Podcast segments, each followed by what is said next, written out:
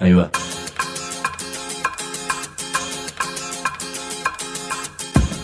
La Vaca es una colecta de recursos, es una cooperativa de trabajo, es una página web, un periódico mensual, una editorial, una cátedra, un bar. Es lo que necesitamos crear para ganarnos la vida y perdernos la obediencia de vida. La vaca es comunicación, ida y vuelta. Ahí va. Decimu, no te calles. Decimu, como se te cante, como te salga, como puedas. Decimu para que escuchen los que te dicen, vos no digas ni mu. Ahí va. La historia es un vértigo. Hace muy pocos días hubo ocupaciones de tierras y luego represión, enfrentamiento, desalojos y matanzas de campesinos en el Paraguay. Se habla de 17 muertos, pero creo que van a seguir apareciendo cadáveres en el monte. En un juicio político de muy pocas horas, unos días después, fue destituido el presidente Fernando Lugo, que era una esperanza después de tantos años de dictaduras y de gobiernos conservadores, más de medio siglo. ¿Cómo entender lo que pasó? ¿Hubo relación entre esos dos hechos? ¿Hubo errores del propio gobierno de Lugo en estos últimos años? ¿Qué hizo y qué deshizo ese gobierno con respecto al movimiento social y a los sectores campesinos? ¿Qué está pasando hoy? ¿Qué parecidos y diferencias tiene esto con otros gobiernos de la región? ¿Juega algún rol en esto que pasó el modelo extractivo y sojero o el tema de la propiedad de la tierra? Este es un programa de radio urgente. Para empezar, decimos. Conforme al resultado de la votación nominal, se declara culpable al acusado Fernando Armindo Lugo Méndez. No es Fernando Lugo el que es destituido es la historia paraguaya, su democracia, la que ha sido herida profundamente.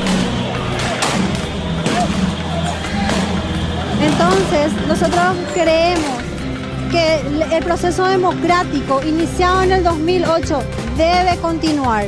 Este es un golpe institucional preparado y hecho con celeridad justamente para que la gente no reaccione. Decimo. Decimo.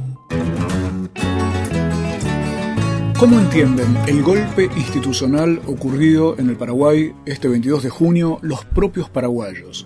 Por ejemplo, integrantes de organismos de derechos humanos o de movimientos campesinos. Vamos a hablar de progresismo, de suicidios políticos, de sepultureros, y veremos incluso qué paralelos existen entre esta situación paraguaya y otros gobiernos de la región, e incluso qué paralelos hay con las actitudes de otros presidentes, como Salvador Allende en Chile Héctor J. Cámpora en la Argentina, allá por 1973. Van a hablar dirigentes de los movimientos de derechos humanos y de organizaciones campesinas paraguayas, como te decía recién, y vamos a tener además el lujo del análisis del uruguayo Raúl Civechi para ayudarnos a comprender lo que está ocurriendo delante de nuestras narices y no siempre alcanzamos a ver.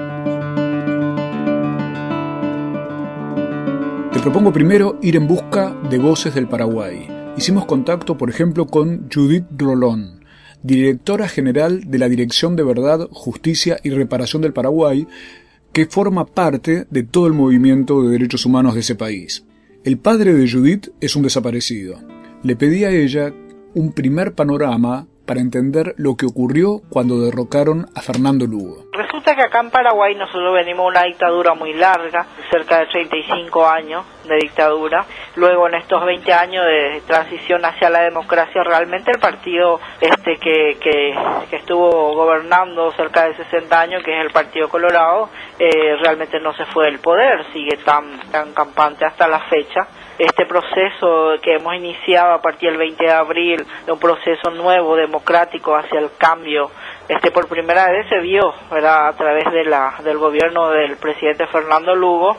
Y, y bueno, entonces este fue difícil una, una gobernabilidad cuando no había este, ni se quería un gobierno este, de tendencia socialista, ¿verdad? Aunque para nosotros el gobierno de Fernando Lugo no es un gobierno socialista, sino trató de trabajar desde el centro. Eh, lastimosamente, bueno, eh, se llevó a lo que ya todos ustedes conocen. ¿Qué significa eso de trabajar desde el centro, como dice Judith, para una persona como ella que pertenece a los organismos de derechos humanos? Esto nos contaba. nunca hubo un cambio eh, del, desde el Congreso Nacional, principalmente la justicia, de tanto el actuar de los jueces y fiscales, siguen, la impunidad sigue reinante desde la época de la dictadura. Entonces difícilmente puede haber un cambio, este, lo único que se conseguimos fue eh, eh, que el presidente Fernando Lugo sea electo este, en abril del 2008 y bueno, pero fue muy difícil para él y para su gobierno este gobernar y lograr políticas públicas fehacientes de acuerdo a los requerimientos del pueblo paraguayo. Propongo empezar a retener algunas ideas, como esa diferencia entre las buenas intenciones y la posibilidad de transformarlas en políticas públicas, no quedarse solo en las buenas intenciones. Ya vamos a hablar sobre lo siniestra que es la derecha paraguaya, la reacción, los paramilitares, pero además de eso, ¿qué cuestionamientos podrían hacerse a la propia gestión de Fernando Lugo, que era la esperanza para el pueblo paraguayo? Nosotros siempre, siempre dijimos que las organizaciones de derechos humanos eran lo más golpeado del inicio del gobierno de Lugo, porque teníamos una expectativa en, vista a todo lo que ocurría a nivel internacional. Nosotros le hemos planteado al presidente y en muchas ocasiones era que tenía que tomarse como política de Estado, como es la Argentina y otros países, el combate a la impunidad de las personas que fueron eh, que eh, tuvieron directa o indirecta vinculación con el esonismo y que, actuaron en cuanto a las violaciones de los derechos humanos. ¿Por qué? Y tenía que también de paso hemos pedido la creación de un Ministerio de Derechos Humanos sobre todo para poder ir viendo, porque nosotros veíamos muy difícil el trabajo que iba a hacer el presidente de la República y pensábamos, y hasta hoy pensamos, que si no se combate esa impunidad y donde no se visibilice a estos señores que están vinculados eh, directamente a los hechos, este, desde el punto de vista de la, que fueron violadores a los derechos humanos, grandes terratenientes que se apropiaron indebidamente de grandes porciones de tierra, gente que estuvo vinculado a la justicia, a la Fuerza Armada, a la policía. Entonces, eh, ese era, tenía que ser el trabajo de todos los organismos de derechos humanos, de visibilizar y el presidente que tenga que impulsar todas esas acciones y esas medidas. Y eso es lo que nosotros hasta hoy le hemos reclamado al presidente de no haber hecho ese trabajo para que también pueda ir apoyándole a él en su gestión. Las organizaciones de derechos humanos pensaban en combatir la impunidad frente al tema de los terratenientes. Empieza a girar el tema de la tierra alrededor de todo esto. Y además empiezan las paradojas. Las bases sociales apoyaron al gobierno, pero paradójicamente no fueron apoyadas por el gobierno. Lastimosamente, las bases sociales no fueron fortalecidas todas las organizaciones sociales, campesinas, en lo que eh, porque era su único sustén como gobierno. Entonces, este, eh, eso es también otro de lo que nosotros le reclamamos hasta hoy día al presidente de la República. Yo no sé si siempre nos damos cuenta, sobre todo en las grandes ciudades, de que una de las grandes batallas de estos tiempos, y no hablo de batallas en un sentido figurado, es la de la tierra y la de los recursos naturales. Las investigaciones sobre violaciones a los derechos humanos en el Paraguay llevaron naturalmente a descubrir la cantidad de hectáreas literalmente robadas a lo público, a la sociedad, en beneficio de los grupos económicos y políticos cercanos a la dictadura del siempre inolvidable Alfredo Stroessner. Como las palabras pueden verse, mirá lo que nos decía Judith Rolón. Hay que entender perfectamente que el tema de tierra es algo muy, muy difícil, muy frágil y sobre todo de mucho impacto en la sociedad paraguaya. Incluso le pongo como ejemplo que la ley 2225 de la ley de la Comisión de Verdad y Justicia hablaba de que este, hay que ver otras graves violaciones a los derechos humanos e investigar. Nosotros como comisión de Verdad y Justicia, ya por imperativo o por, por, por el pedido de todas las organizaciones campesinas, se trabajó en la investigación en cuanto a cuántas, este, cuántas hectáreas de tierras eh, fueron adjudicados ilegalmente durante la dictadura. Esta desproporción en base a la desigualdad social e incluso este, la tenencia de tierra en el Paraguay, que era un tema este, ya eh, muy difícil de sobrellevar en ese momento. Y nosotros en nuestro informe, en el cuarto tomo el informe, eh, se han revisado cerca de 12 millones 500 mil hectáreas en cuanto a títulos, en cuanto a documentos y hemos encontrado que cerca de 8.500.000 hectáreas de tierra fueron concedidas ilegalmente o eh, este, irregularmente a, personeros de la dictadura, generales, políticos,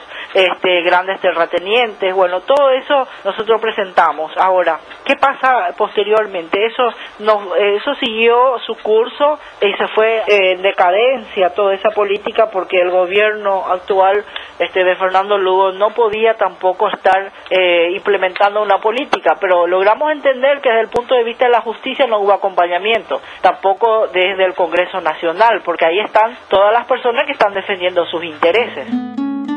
Sobre 12 millones de hectáreas, 8 millones fueron malavidas, casi el 70%. Te paso otros datos. Paraguay es el país más desigual del mundo, según el índice Gini, que es uno de los que explican el tema de la concentración de la riqueza, o sea, el de mayor brecha entre ricos y pobres. El 40% más pobre de la población recibe el 10% del total de ingresos del país, mientras que el 10% más rico concentra algo más del 40% de la riqueza generada por la economía. O sea, el 10% se queda con la mitad de la renta.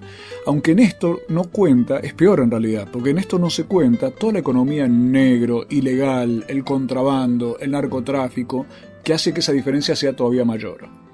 Y hay algo más. El 2% de los propietarios, el 2%, concentra el 85% de las tierras paraguayas. Y los pequeños agricultores, que tienen entre menos de 5 hectáreas, son un 40% de los, de los productores y son dueños del 1% de las tierras agrícolas. Te repito, el 2% concentra el 85% de las tierras. Así es la injusticia y la desigualdad en Paraguay. Volvamos a Ruiz Rolón. Le pregunté sobre la sensación de que el propio Lugo avaló esa represión del 15 de junio. Y era esto lo que ella me contaba para explicarme esa sensación que nos ha quedado. Bueno, resulta que esas son las partes y las lagunas que no entendemos del gobierno. el presidente de la República, este, eh, absolutamente, yo niego absolutamente que tenga que ver este, el apoyar un, este, apoyar una represión de esa magnitud. Eh, ojo, es un hecho que ocurrió, que se enfrentó tanto con vecinos como policías. Ahora, lo que sí para nosotros es una incógnita aún es por qué el presidente le designa como ministro del Interior a un personero de la dictadura o del gobierno que justamente se ha luchado para que se cambie al fiscal general del Estado, que es la Candia Amarilla, que para nosotros eh, significa represión, Plan Colombia, anti-EPP y un montón de situaciones y de títulos que le iban dando a todo el sector campesino para criminalizar las luchas sociales. Entonces, eso es algo que queda pendiente todavía. Hay otras fuentes que dicen que ya el presidente estaba teniendo una presión muy grande de que se le iba a llevar al juicio político y que esa habría sido una moneda de cambio también para que el Partido Colorado supuestamente no saldría, para que no salga en contra del presidente, pero al, al, al final igual se, se acopló. Ahí tenemos la tremenda contradicción de un gobierno que buscando ganar oxígeno, ganar vida y negociando frente a las corporaciones y a los sectores reaccionarios, termina suicidándose. Por supuesto que ya sabemos quiénes son los malos de la película, los golpistas, los que asesinan, los parapoliciales, los grupos de poder concentrado. Pero si nos quedamos solo mirando a esos grupos, sin reflexionar en lo que hacen los que se oponen, que en este caso era Lugo, que era la esperanza de los paraguayos justamente para salir de esas formas de opresión, si no miramos lo que, lo que hace, por ejemplo, un gobierno como el de Lugo, vivimos engañándonos y metiendo la pata siempre en el mismo pozo. Ya volvemos para ver en qué medida hay un suicidio hecho también de soja y concentración de poder. Vamos a hablar de y con los campesinos. Nos van a hacer un paralelo argentino entre gobiernos progresistas, Cámpora, Allende, vamos a hablar del mal menor y de cómo sacar lecciones de lo que es la política cuando el modelo económico es extractivo, como ocurre en todo nuestro continente. Decimu. 2012, año de la vaca de fuego. Entra a www.lavaca.org y arde con nosotros. Miramos series en la computadora, intercambiamos mensajes de texto con la televisión, enviamos videos por celular. La tecnología evolucionó. El sindicato también.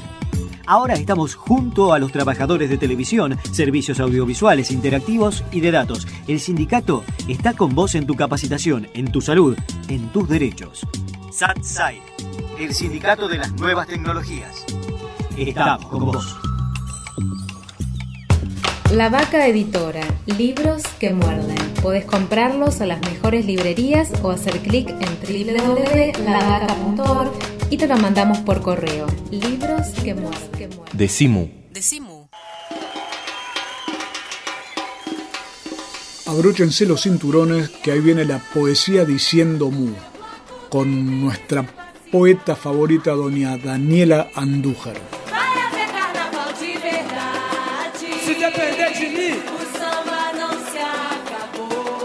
Contra la inercia, contra la ley de gravedad.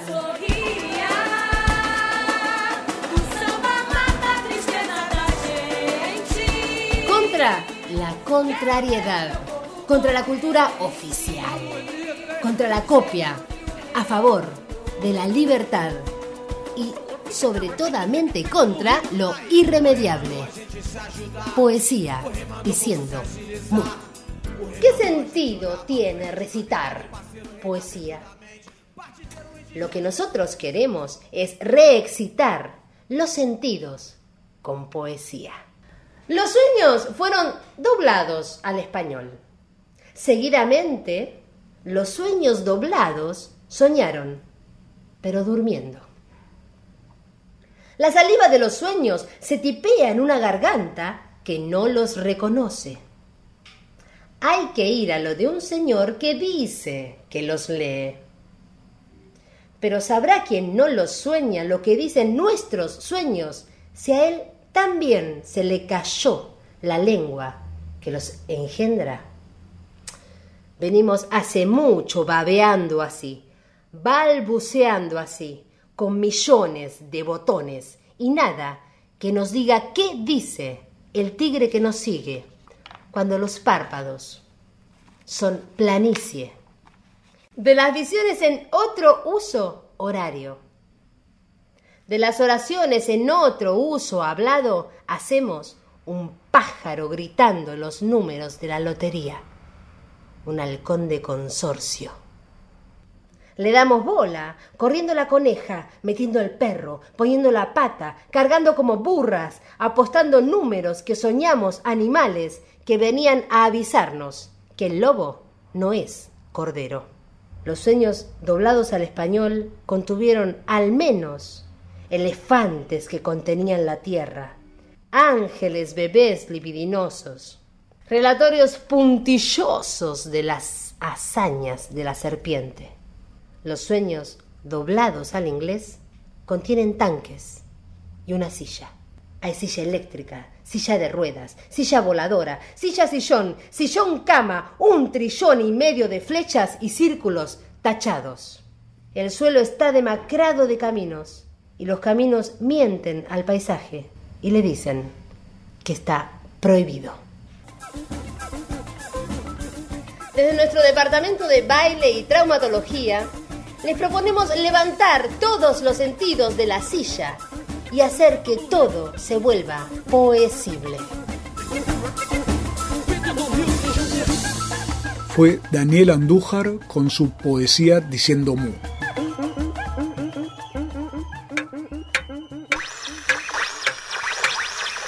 Siete y 24 en la Argentina, una hora menos en el oeste del país. A los pibes no les importa nada.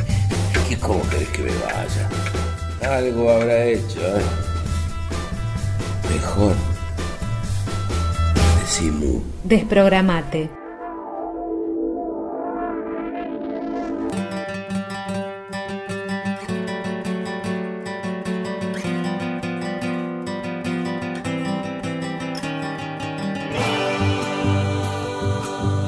El golpe institucional en el Paraguay voló de su cargo al presidente Fernando Lugo, que era la gran esperanza para el pueblo paraguayo, y fue derrocado o fue destituido en medio de un montaje parlamentario, un supuesto juicio impulsado tras los enfrentamientos en Curuguatí el 15 de junio.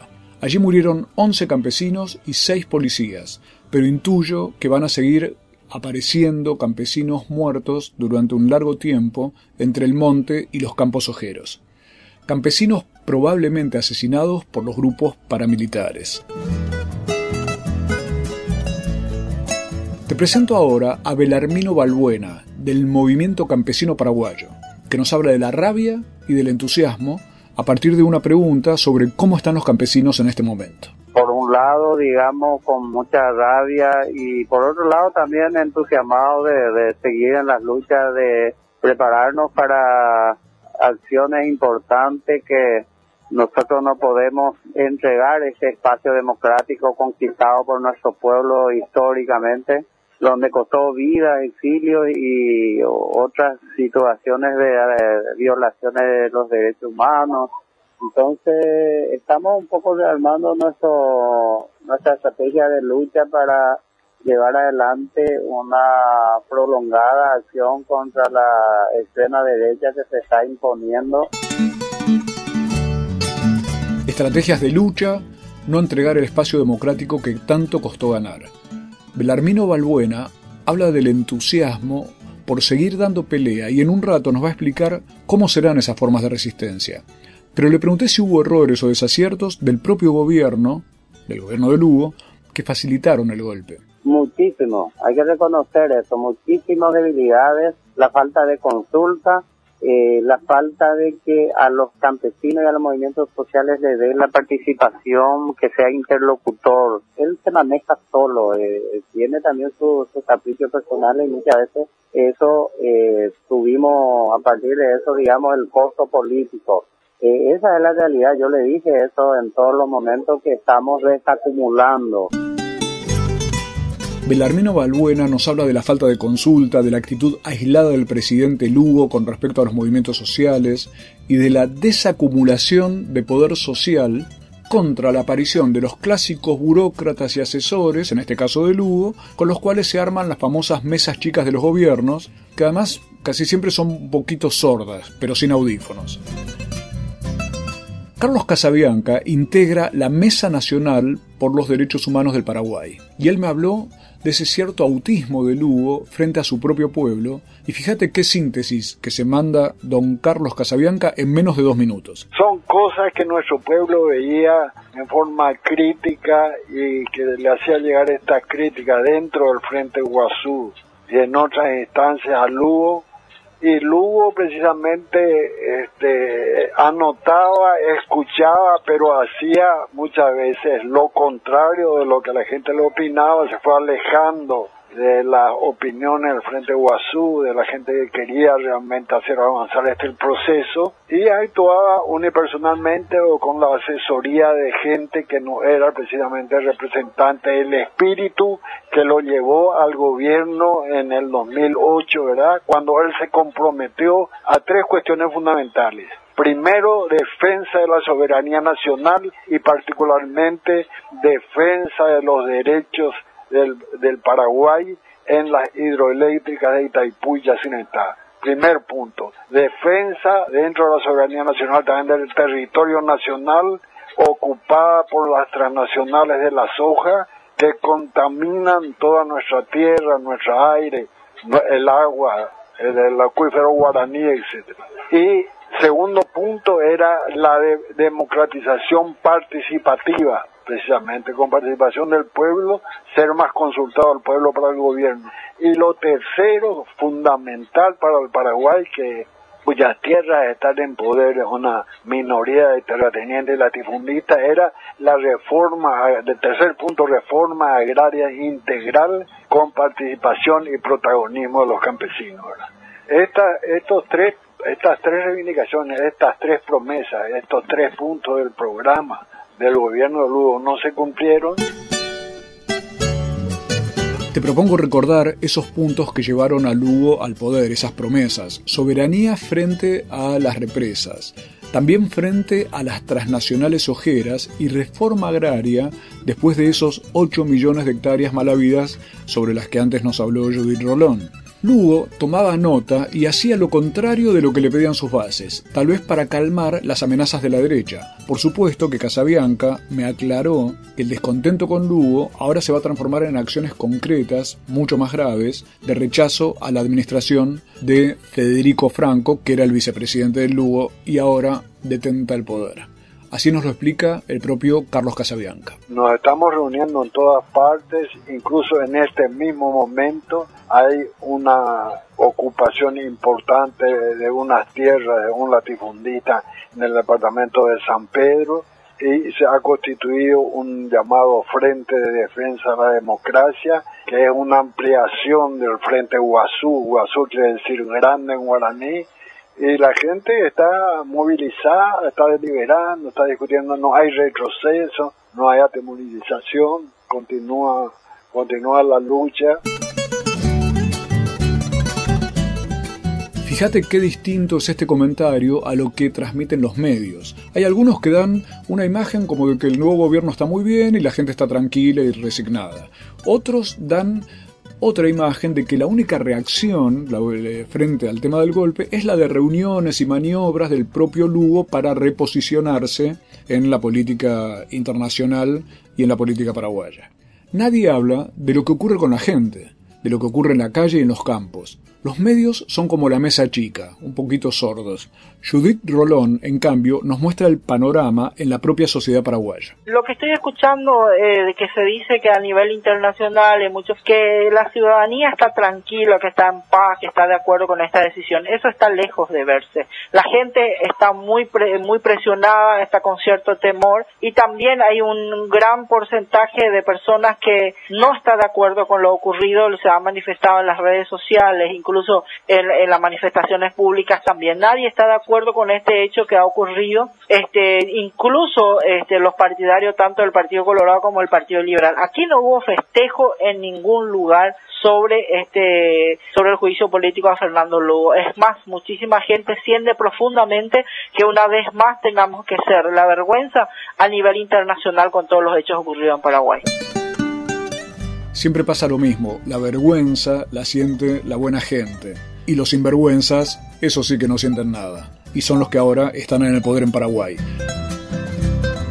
Carlos Ortellado, que también integra la Mesa de Derechos Humanos del Paraguay, nos explica algo de lo que están discutiendo actualmente los movimientos sociales en su país. Lo que sacamos nosotros es que vamos a paralizar el país, porque no le vamos a reconocer a este presidente, no, no vamos a reconocer porque se violó la constitución. Entonces, eh, estamos en eso, estamos justamente todas las organizaciones sociales, campesinas, políticas, sacamos una resolución, paralizar este país. No van a reconocer al presidente y tienen la idea de ver si pueden paralizar el país. Son movimientos sociales que están debilitados después de lo que ocurrió con Lugo durante su gobierno y con su expulsión del gobierno. Ya volvemos y te pido que no te pierdas el próximo tramo del programa que nos dice mucho sobre otros gobiernos progresistas latinoamericanos, sobre los suicidios políticos y sobre los modelos extractivos, el modelo sojero. Nos van a hablar sobre Cámpora, Héctor J., sobre Allende, Salvador, el significado del actual modelo económico continental y sobre cómo se organiza la resistencia pacífica en el Paraguay.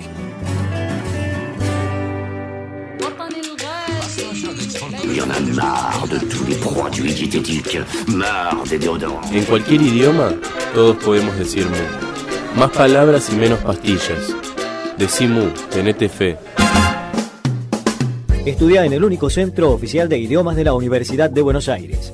Sede central 25 de mayo 221. Escribinos a idiomas.filo.uva.ar o visita www.idiomas.filo.uva.ar. Sedes en Barrio Norte, Belgrano, Caballito, Palermo, Paternal, Núñez. Único centro oficial de idiomas de la Universidad de Buenos Aires. www.lavaca.org nuestra vaquita la hacemos con unas pocas monedas de inteligencia y cualquier cantidad de esfuerzo. Si no estás bien de la cabeza, sumate www.lavaca.org. Acá, acá o en cualquier planeta, usa siempre preservativo. En Morón, en todas las dependencias municipales, hay expendedoras gratuitas. Pregunta, asesorate. 4483-2125. Municipio de Morón. La vaca también nos da un periódico. Todos los meses en tu kiosco, Mu. Mu. el periódico de la vaca. Si trabajas en el Estado, municipal, provincial o nacional, Sabe que tenés dónde informarte. www.eltrabajadordelestado.org El sitio web de la Asociación Trabajadores del Estado. Noticias, Opinión, entrevistas. videos, www.eltrabajadordelestado.org desde 1925, presentes. En la defensa de los derechos de los estatales argentinos. Asociación Trabajadores del Estado. Decimu.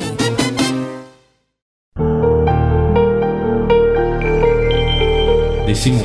Decimu en el aire, con los pies en la tierra. Sentí la radio.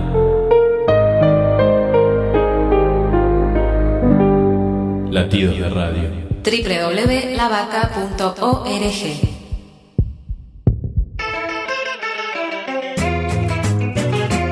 Seguimos en Decimú, el programa que podés volver a escuchar en cualquier momento en www.lavaca.org.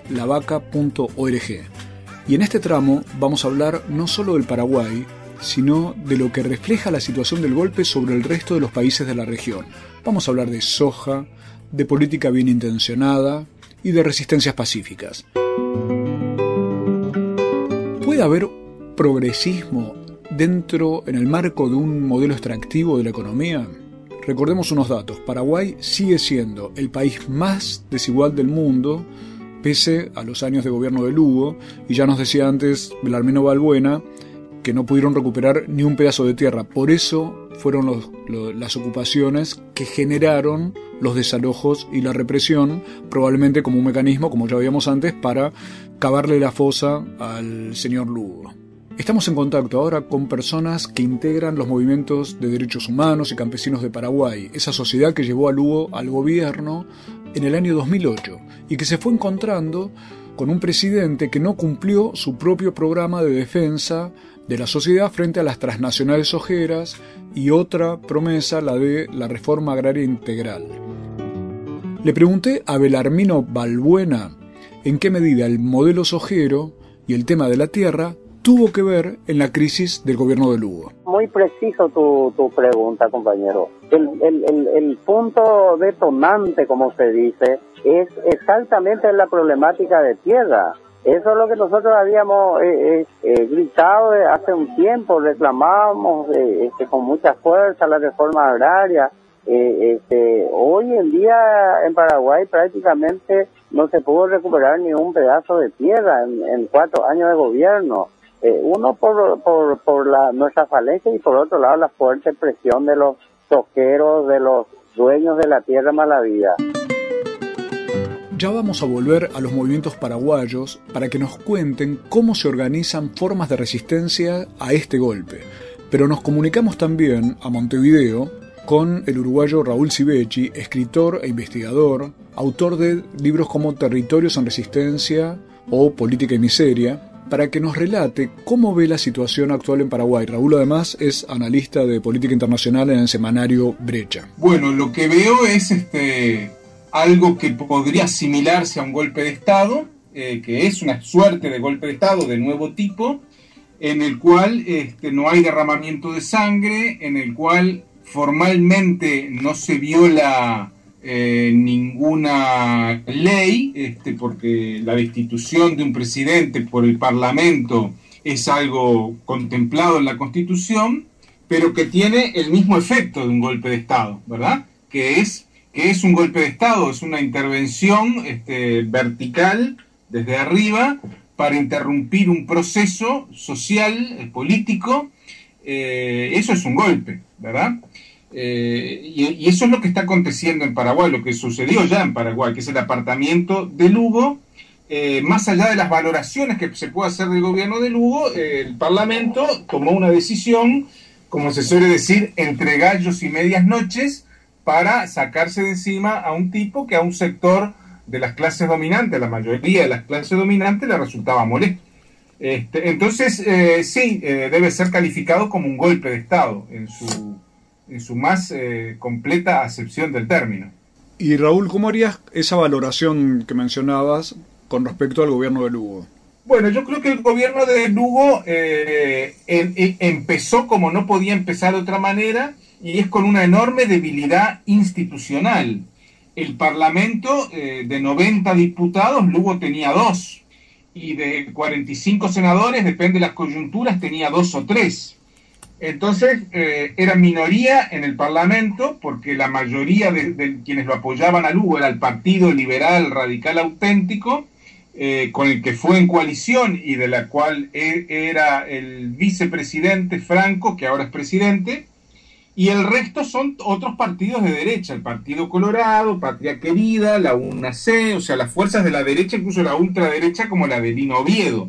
Entonces, por ese lado hay una enorme debilidad institucional, había una enorme debilidad en el resto de los aparatos del Estado, o sea, la justicia, después de 60 años de gobiernos colorados, todo el, todo el sistema, el aparato administrativo del Estado, los ministerios, el personal jerárquico, en, todos los servicios estatales, por supuesto ni que hablar en las Fuerzas Armadas, había una fuerte eh, presencia de colorados y, de, que además son un sector político que no es la derecha tradicional, es una derecha vinculada a las mafias paraguayas eh, y al narcotráfico, mafias del contrabando, mafias del, de la apropiación ilegal de tierras y eh, mafias este, narcotraficantes. Entonces, eh, en esa situación, el gobierno de Lugo tenía solamente su apoyo mayoritario era en los sectores populares, sobre todo en los sectores populares rurales. Y, en este sentido, el gobierno de Lugo lo que hizo en estos casi cuatro años que estuvo fue tomar distancia y debilitar a los sectores populares rurales, al campesinado, en gran medida presionado por la derecha. Lugo entró en un juego que era, en vez de construir fuerza política propia, en vez de construir una fuerza importante que construyeron un pequeño frente que se llama Frente Guazú, pequeño, este, pero no, no, no, la fuerza principal la pusieron en hacerse fuertes en el, aparato estatal. Y bueno, eso llevó a un debilitamiento del movimiento campesino a través de nombrar dirigentes en los cargos, etcétera. Y finalmente eh, también un alejamiento del movimiento campesino. No nos olvidemos que Lugo eh, durante dos, eh, en dos oportunidades votó el estado de excepción, apoyó, firmó el estado de excepción, este, por el cual se reprimió fuertemente a campesin, al campesinado con la excusa de un pequeño grupo guerrillero, el ejército del EPP, eh, firmó una ley antiterrorista, eh, la policía eh, se entrenó con especialistas colombianos en los marcos del Plan Colombia, en fin, no hizo la reforma agraria, se puede decir que no se cebó, que no reprimió fuertemente el movimiento campesino, es cierto, pero, este, no, pero el resultado fue un enorme debilitamiento del movimiento. Entonces yo creo que el gobierno de Franco ya venía muy debilitado, venía muy aislado institucionalmente, como he dicho, y cada vez más aislado del campo popular. Y finalmente, en el momento que consideraron oportunos, que se sabía que, iba, que podía pasar desde el día que asumió Lugo, este, le hicieron el juicio político y lo destituyeron.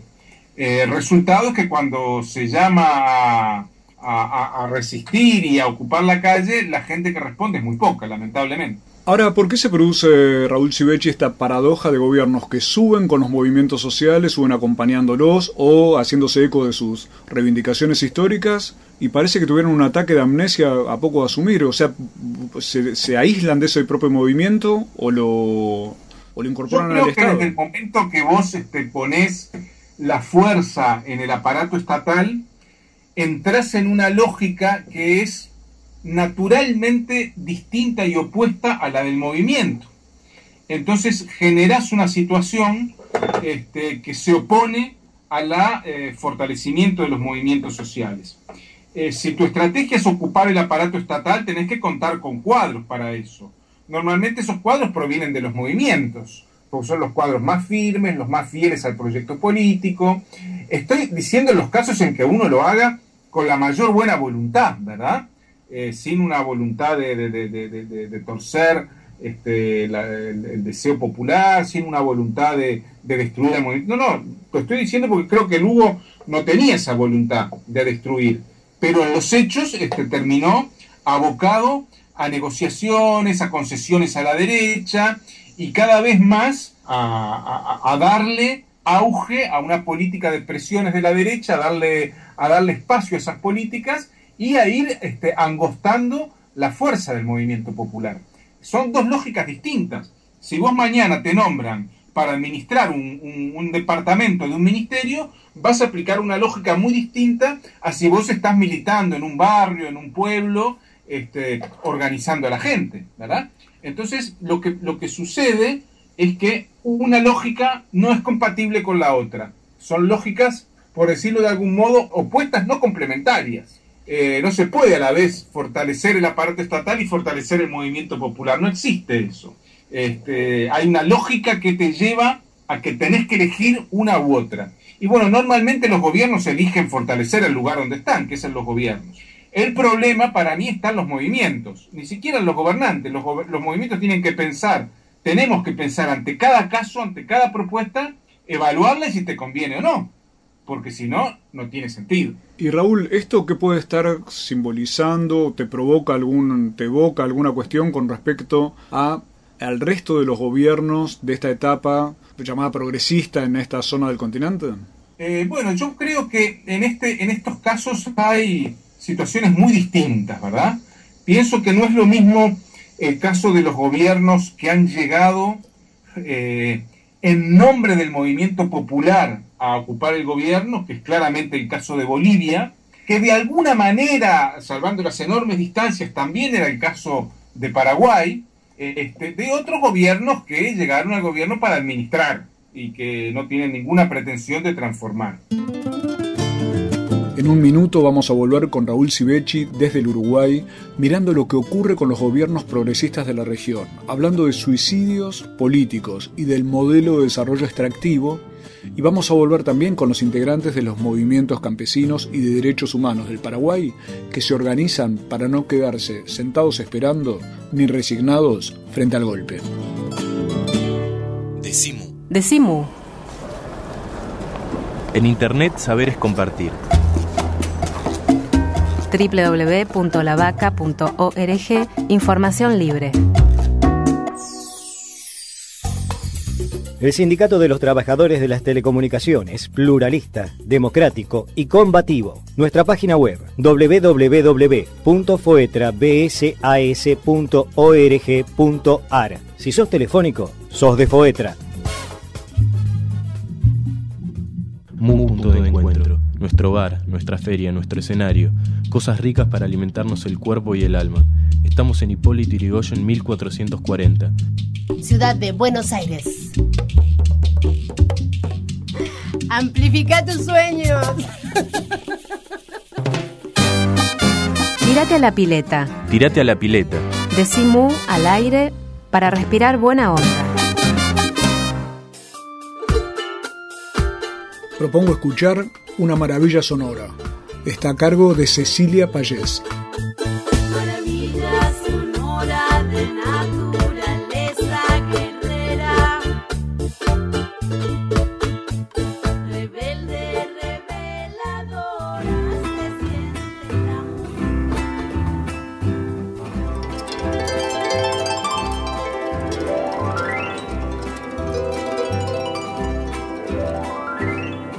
Paraguay.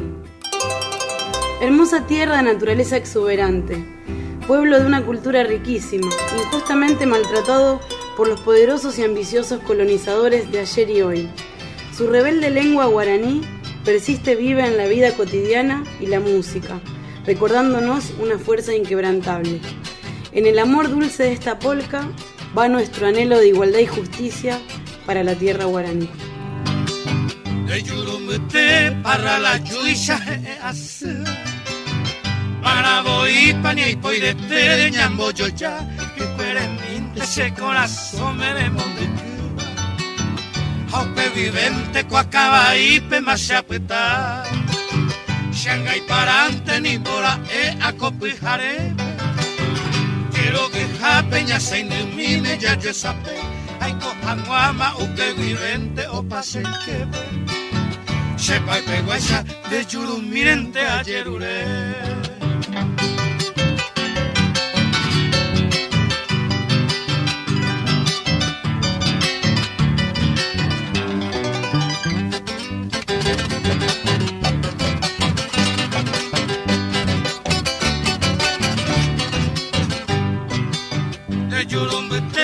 sapote pente ocho guaiteba Iñaki ngwepe ongo wepa baki uhei asu Hakakwami semba asu ushemo ingobeba Aiko hamwa komundo porame abi aye Toi me oñe eva, toi me iposhiba se yaha eva.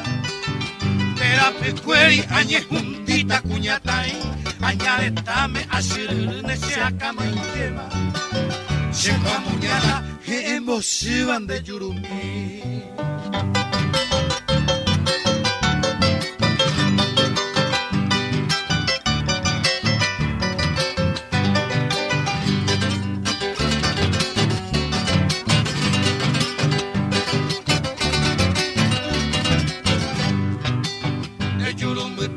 Shembora y juma o haite pora.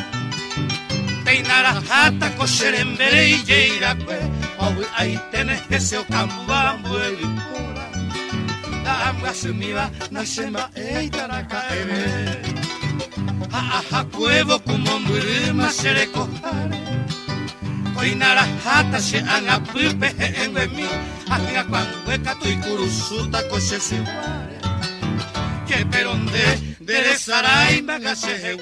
Acabamos de escuchar a Cecilia Payés y su maravilla sonora. www.lavaca.org, nuestra red de noticias. Información para personas. Así, de simple. Seguimos en Decimú con una pregunta. ¿Se puede combinar un modelo extractivo de la economía, el modelo de la soja, el modelo minero incluso, con un gobierno de banderas progresistas? Continuamos con estas conversaciones sobre lo ocurrido en Paraguay, pero nos queda algo muy interesante de lo que habíamos empezado a charlar con el uruguayo Raúl Sivecci. ¿Para qué llega un gobierno progresista al poder? Le propuse a Raúl Sivecci que establezca paralelos entre lo ocurrido con Lugo y otros gobiernos de la región, y nos va a dar una clase sobre el significado del actual modelo económico del agronegocio y sobre cómo darle poder a los sepultureros. En ese sentido yo creo que eh, los gobiernos eh, como el de Evo, como el de Lugo, como el de Correa, eh, como, el de, como el de Chávez quizá, están cometiendo un, un error muy grave, que es, están destruyendo o están socavando la fuerza social que les permitió ser gobierno. Entonces, si yo digo, Evo Morales llegó al gobierno por la lucha social y termino acotando esa lucha social, termino dividiendo a los movimientos sociales, este, lo que estoy haciendo es destruir la única fuerza que me va a permitir este, resistir a las inevitables ofensivas de la derecha. Porque uno no dice, no, no lleguen al gobierno. Pero Salvador Allende, cuando fue gobierno, no se dedicó a, a debilitar al movimiento popular o ahora que está de moda en Argentina, Héctor Cámpora, eh, cuando llegó al gobierno, no se dedicó en el poco tiempo que estuvo a debilitar a los movimientos. Bueno, así le fue, lo sacaron pronto. ¿Me explico? Eh, el tema es, este, gobierno sí, gobierno, no, no, gobierno para qué? ¿Para qué asumo yo un cargo? ¿Para qué asumo yo una presidencia o un cargo en cualquier ministerio o en cualquier departamento? ¿Para ganar un sueldo? para hacer la política de Monsanto y de las multinacionales o para fortalecer a los movimientos? Y yo creo que esta, esta es una pregunta que hay que hacernos individualmente cuando nos proponen algo. A mí, por suerte, nunca nadie me propuso ocupar ningún cargo en ningún gobierno, capaz que soy un inútil y por eso no me lo ocuparon, no me lo propusieron, este, y, pero debería pensarlo, ¿verdad? Bueno, ¿para qué? ¿Para tener una jubilación más alta o para fortalecer al movimiento popular? o para hacer la plancha y firmar lo que me manden. Entonces, yo creo que aquí hay una falta de estrategia política. Nos proponen ser gobierno, agarramos el gobierno. Eso no es estrategia política. Eso es este, la teoría del mal menor este, que siempre lleva a un lugar bastante penoso. Perfecto. Y una cosa más, Raúl Sivechi, ¿cómo se puede interpretar en esta situación que se vivió en Paraguay lo que normalmente hablamos eh, sobre el modelo extractivo? O sea, ¿en qué medida, vos mencionaste Monsanto recién, ¿en qué medida el modelo extractivo, el tema de la soja y demás puede estar eh, cambiando su política o su hostilidad incluso en, en el continente? Mira, el modelo extractivo, y de esto no cabe ninguna duda, fortalece a la derecha social y a la derecha política. Fortalece a los conservadores, fortalece a las burguesías, fortalece sobre todo a esas burguesías eh, eh, inescrupulosas, ¿verdad? Las del negocio, el agronegocio, la, la mina negocio, ¿verdad? Fortalece a todo lo que es el entramado del poder conservador y debilita al campo popular, porque expulsa población del campo, porque aísla a, a unas poblaciones de otras, porque divide, etc. O sea, un gobierno que se llame así progresista o de izquierda y utilice el agronegocio, o eh, está mintiendo o se está suicidando. Entonces tendríamos que plantearlo así, para plantearlo en el mejor de los escenarios posibles, concediéndole la buena voluntad a estos gobiernos. Decir, bueno, señores, ustedes se están suicidando, porque hoy favorecer la soja y favorecer la minería es, es darle poder a los sepultureros de estos gobiernos. Este, y es darle poder a los sepultureros del campo popular. Entonces, de esto no puede caber la menor duda. Este es un debate central.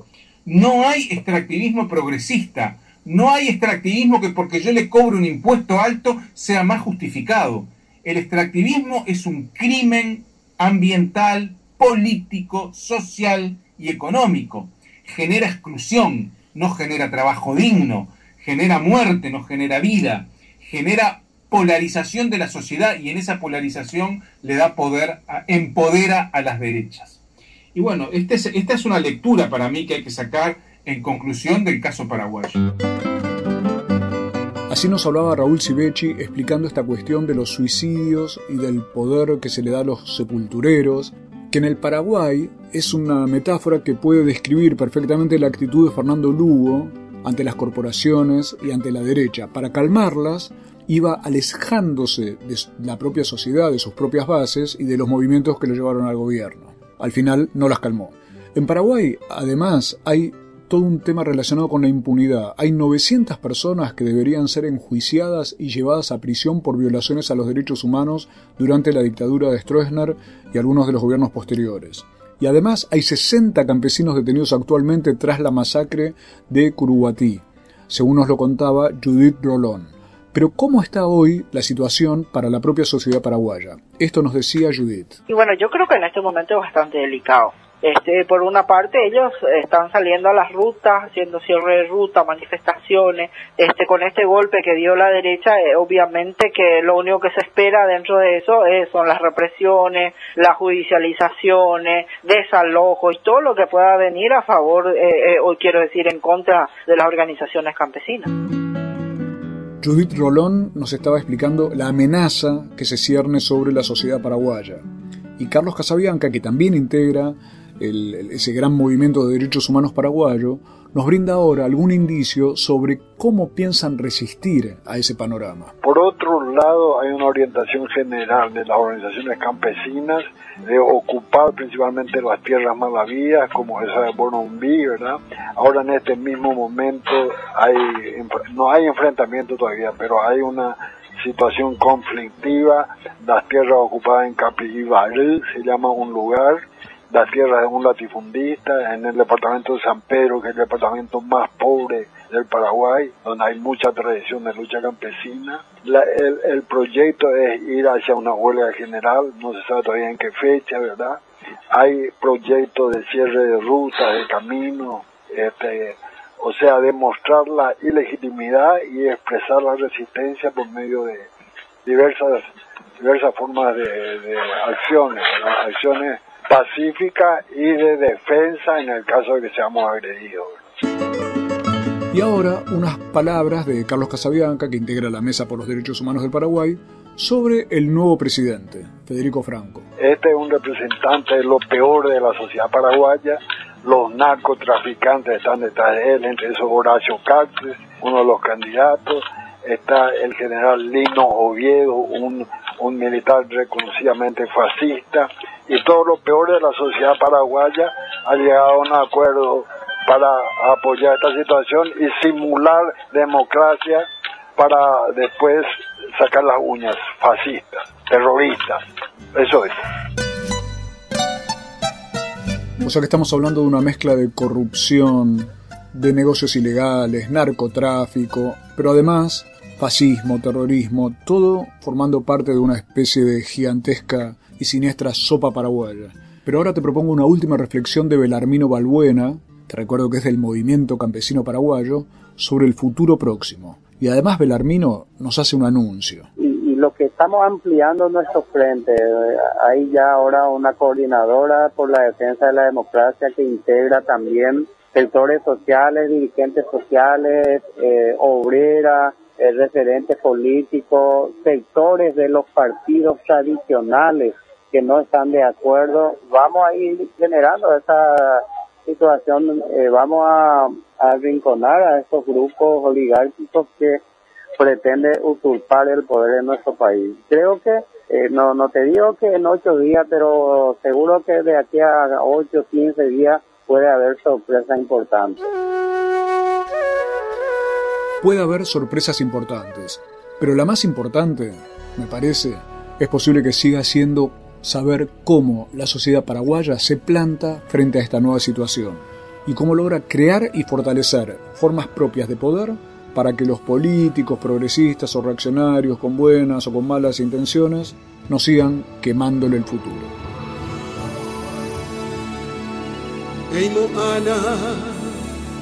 Eimo ana dai porija pevaga Dahasui reñeja aro Ñañareta peñam de huepe Aibatepe arañonte Eimo anañan Kaiko Beba Arahara Eimo Ana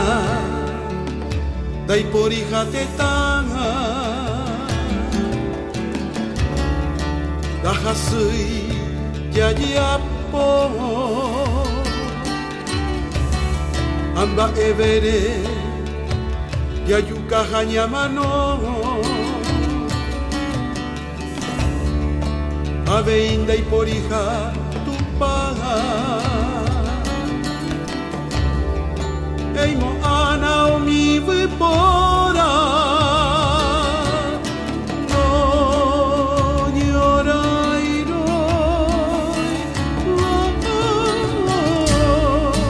Ika tu ere agesaka seke pegua. Haibu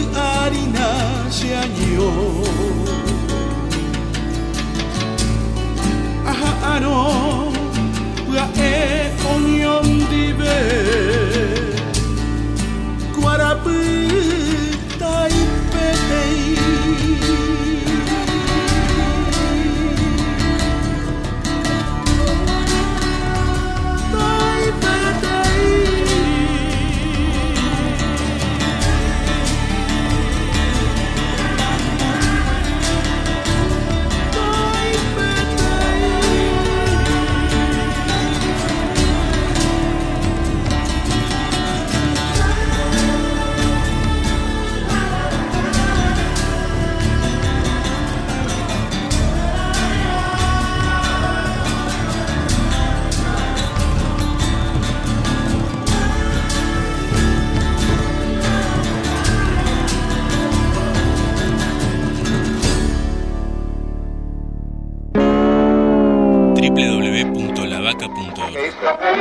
Decimu.